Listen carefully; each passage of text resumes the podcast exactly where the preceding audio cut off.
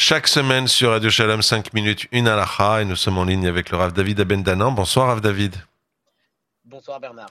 Bonsoir, Shabbat Shalom et Shavuatov, suivant l'heure à laquelle les gens nous écoutent. Et on va parler du prélèvement de la chala. Alors pourquoi le prélèvement de la chala Évidemment, parce qu'on est dans la paracha de la manne. Et euh, ben on va être très très simple pour commencer. Pourquoi est-ce qu'il faut prélever la chala, Rav David Abendanan?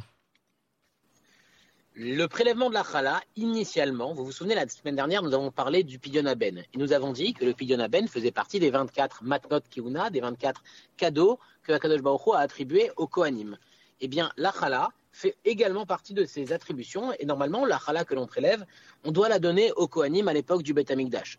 Aujourd'hui, les Kohanim n'étant plus purs, n'étant plus Tahor, on ne peut pas leur donner, donc on procède différemment. Mais en tout état de cause, on maintient cette mitzvah de prélèvement. Et d'un point de vue un petit peu plus spirituel, le Minfrat Rinour rapporte que le fait de prélever la c'est un moyen qu'a eu Akadosh Baruch de mettre de la spiritualité dans notre nourriture matérielle. Et grâce au prélèvement de la nous rendons notre nourriture matérielle, nous lui donnons une dimension spirituelle et il justifie également comme ça la mitzvah de prélever la chala.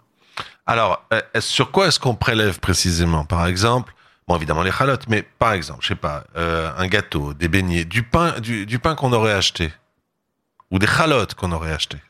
Le prélèvement de la chala, c'est assez, assez précis. Pour prélever la chala, il faut que la farine provienne d'une des cinq sortes de céréales blé, orge, avoine, épeautre, seigle.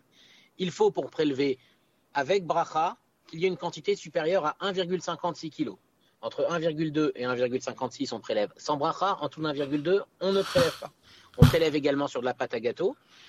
Si c'est une pâte qui va être destinée à être frite, du genre beignet, fricassé, il y a différents avis. Certains pensent qu'on prélève, d'autres qu'on ne prélève pas. Le Shulchan Aruch, Yosef aussi va dans, ce, sens et il pense qu'on ne prélève pas.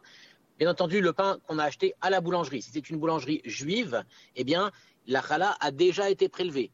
C'est le, rôle du rave qui fait la, la surveillance. Et si c'est une boulangerie non juive, eh bien, le pain d'un non juif est dispensé du prélèvement de la chala.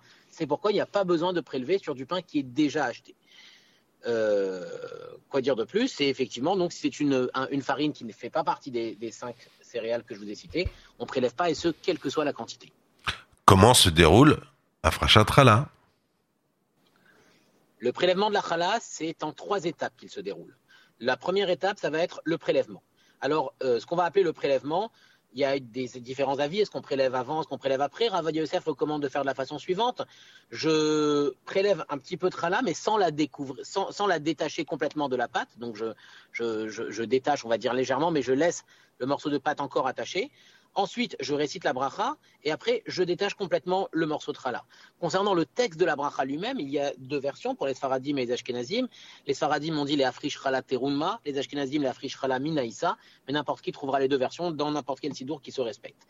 Et ensuite, la dernière étape, c'est ce qu'on appelle Kriyachem. Kriyachem, ça veut dire donner à cette chala son titre, son appellation de chala, en disant tout simplement Harezu Chala Truma, ce morceau-là, eh bien c'est un morceau de chala quelle est euh, la quantité qu'il faut prélever et disons que faut-il faire de la pâte prélevée?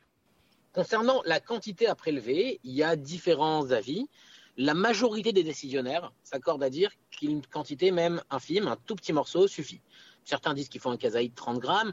Et l'opinion la plus exigeante, c'est l'opinion du Harizal qui nous dit qu'il faut prélever un 48e de, du poids de la pâte. Par exemple, sur une pâte de 2 kg, eh bien, il faudra sur une pâte de 2 kg, il faudra prélever 42 grammes d'après lui. Donc, on va d'après l'avis on va dire le plus accepté, ça veut dire qu'on prélève une petite quantité. Cette petite quantité qu'on a prélevée, eh bien, il faut retenir que normalement elle devait aller au coanime, ils sont impurs, donc on va devoir s'en débarrasser, on va la brûler, ou alors la jeter dans deux sacs en plastique, mais comprendre qu'elle est considérée comme carrément non cachère, puisque en fait, on n'a pas le droit de la consommer. C'est pourquoi même quand on la brûle dans le four, il faut l'envelopper dans du papier aluminium pour ne pas qu'elle soit en contact avec la grille, puisqu'elle pourrait rendre la grille, elle aussi, non cachère. Je précise que le Ben Ishraï nous dit que même bien qu'a priori on prélève qu'un tout petit morceau de challah, il est bon, une fois par an, de se rendre quitte de la vie de tout le monde, lui il recommande à l'approche de Rosh Hashanah, et de prélever sur le prélèvement de la challah qu'on fait, la dernière, on va dire, euh, fournée avant Rosh Hashanah, de prélever un 48e de la pâte afin d'être quitte également de cette mitzvah d'après tous les avis. Qu'est-ce qu'on fait ensuite donc de la pâte euh, prélevée si elle s'est mélangée? C'est un sacré problème si la pâte s'est mélangée. Quand je vous dis c'est un sacré problème, au point qu'on ne va pas même pas donner la réponse comme ça à la radio. Lorsque la pâte se mélange, il faut appeler le rave, il faut faire un tarat nedarim, il faut appeler le rave et voir avec un rave. Une pâte qui se mélange, c'est un sacré problème. Par conséquent, il faut prévoir en amont que la pâte ne se mélange pas. Donc une fois qu'on a prélevé la challah, tout de suite on l'isole, on l'enveloppe et on fait en sorte que cette pâte ne se mélange pas. Ça s'est mélangé, mais vraiment par inadvertance, c'est des choses qui ne doivent pas arriver. Il faut appeler un rave pour nous dire, avant de mettre la challah à cuire, avant quoi que ce soit, on appelle un rave, on lui expose le problème et il donnera la démarche à suivre en fonction de chaque situation. Et si je me rends compte que j'ai oublié de prélever la challah? Alors, si on a prélevé, on a oublié de prélever avant la cuisson, il faudra prélever après sur le pain qui est déjà cuit. Sauf si on est Shabbat et Yom Tov. Ça peut poser un problème. Alors en Eretz Israël, si quelqu'un a oublié de prélever la challah avant Shabbat ou Yom Tov, il lui sera impossible de consommer ce pain euh, pendant la fête. Il faudra qu'il attende après pour pouvoir prélever. Alors qu'en dehors d'Eretz Israël, il pourra manger ce pain pendant la fête, à condition de ne pas tout manger, de laisser un petit morceau et de considérer que ce petit morceau qu'il a laissé, eh bien, c'est le morceau de la challah. Et puis, euh, dernière question. Est-ce que c'est une mitzvah pour les femmes? Moi, très franchement, je ne vois que les femmes la faire. Alors, les femmes ont la priorité pour accomplir cette mitzvah. Ça veut dire que dans un couple, dans un foyer, c'est la femme qui accomplit cette mitzvah. C'est un privilège qui lui est réservé d'accomplir la mitzvah de Afrashat Chala. Maintenant, ce n'est pas une mitzvah exclusivement féminine. C'est une mitzvah de la Torah ou des Chachamim, selon les situations, qui s'applique à tout un chacun sur lesquels les femmes ont la priorité. Alors, très souvent, dans les boulangeries ou dans les endroits où on fait de grandes quantités, et parfois il arrive qu'il n'y ait pas de femme, eh bien c'est un homme qui prélève la challah dans ces moments-là, parce que ça reste une obligation. Et là aussi, dans l'esprit de ce que je vous ai dit tout à l'heure, il est bon que l'homme, une fois par an, peut-être à l'approche de Rosh Hashanah là aussi, eh bien accomplisse cette mitzvah, afin d'avoir aussi cette mitzvah à son panel de mitzvot qu'il présentera à Kadosh Baruch le jour du jugement.